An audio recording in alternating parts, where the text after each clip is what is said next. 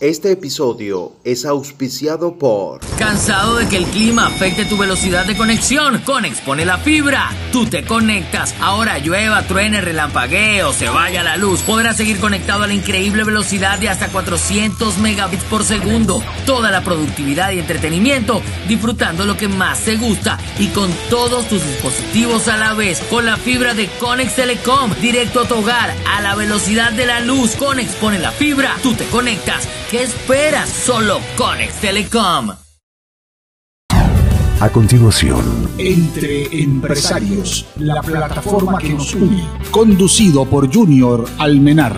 Les recordamos que todos los días martes de 4 a 5 y sábados de 11 a 12 hora local de Miami estamos en el programa de radio Entre Empresarios en el formato de 60 minutos. Aparte de buen contenido le compartimos buena música para todos los habitantes de la Florida. Puede ingresar a través de Solo Venezuela Radio por internet o en el Instagram en arroba Solo Venezuela Radio y apoya esta nueva radio online. Alexander, bienvenido, apreciado amigo, una vez más a este segmento que bien representas, Tecno Optimismo.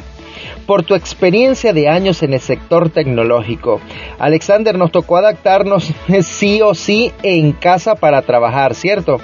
Por un lado, es mucho mejor porque te evita estar saliendo y exponiéndote al posible contagio del mal que aqueja al planeta. Indudablemente podemos enumerar ventajas y desventajas del teletrabajo.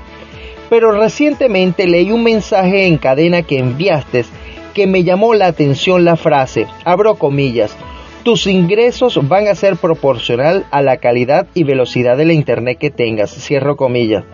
Por favor, Alexander, comparte con toda la comunidad de entre empresarios tu punto de vista. Adelante. Tecno-optimismo. Noticias tecnológicas y negocios fintech. Bueno, por aquí Alexander Trump. Gracias por tu invitación a tu programa. Nuestras redes sociales son arroba y nuestro WhatsApp Business es más 58 414 436 2260. Bueno, Edgar, sobre tu pregunta, ¿para qué sirve el Internet? ¿Qué son estas redes eh, de conectividad que son tan importantes en el día a día? Eh, ¿Qué es el Internet dedicado? Eh, ¿Cuál es la intencionalidad, sinceramente, de mantenerse conectados? ¿Y para qué sirve todo este adelanto tecnológico que se viene dando en los últimos 20 o 30 años? Debo comentarte, Edgar, que es difícil pensar la vida hoy en, el mundo y en el futuro sin el Internet. De hecho, vemos como nuestros negocios eh, se paralizan solamente con la mínima disrupción de este servicio. Ahora bien, dentro de esta estructura tenemos varios actores. Uno de ellos, y muy importante, son los habilitadores tecnológicos, las comúnmente llamadas telco, empresas de telecomunicación del, del ramo, también están los data centers, entre otros.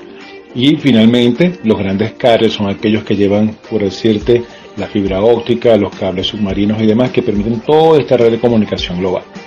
Ahora bien, ¿cómo se traduce eso o cómo se maneja eso dentro de nuestros negocios, dentro de nuestros hogares? Simplemente, Edgar, te debo comentar lo siguiente. Cualquier estrategia que tenga fijada el aumento de la productividad, el aumento de nuestras ventas o simplemente el mejoramiento de la calidad de vida de nuestros hogares pasa por tener un mejor Internet. Y no puedo ser más enfático, más enfático en este tema. ¿Por qué?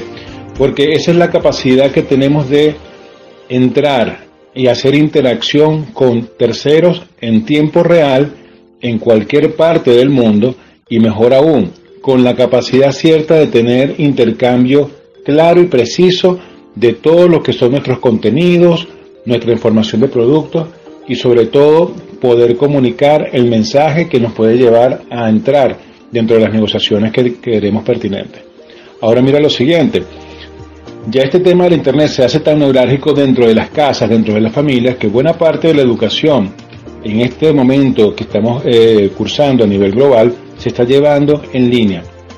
Buena parte de los trabajos se está llevando desde casa, igual en línea. Entonces, ¿cuál es la importancia del Internet? Bueno, para poder seguir produciendo, para poder seguir avanzando dentro de lo que es el conocimiento y simplemente para poder vender más, es necesario garantizarnos a nosotros mismos el mejor Internet disponible. Variedad de opciones, por supuesto que las hay.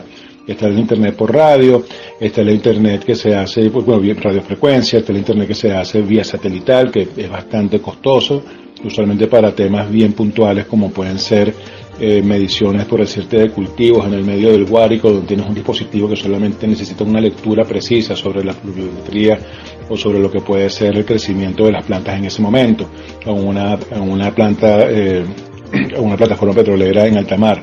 Pero también tienes el internet que se hace, con la típica, la típica conexión radio vía punto a punto, eh, a través de, una línea de vista con una antena principal.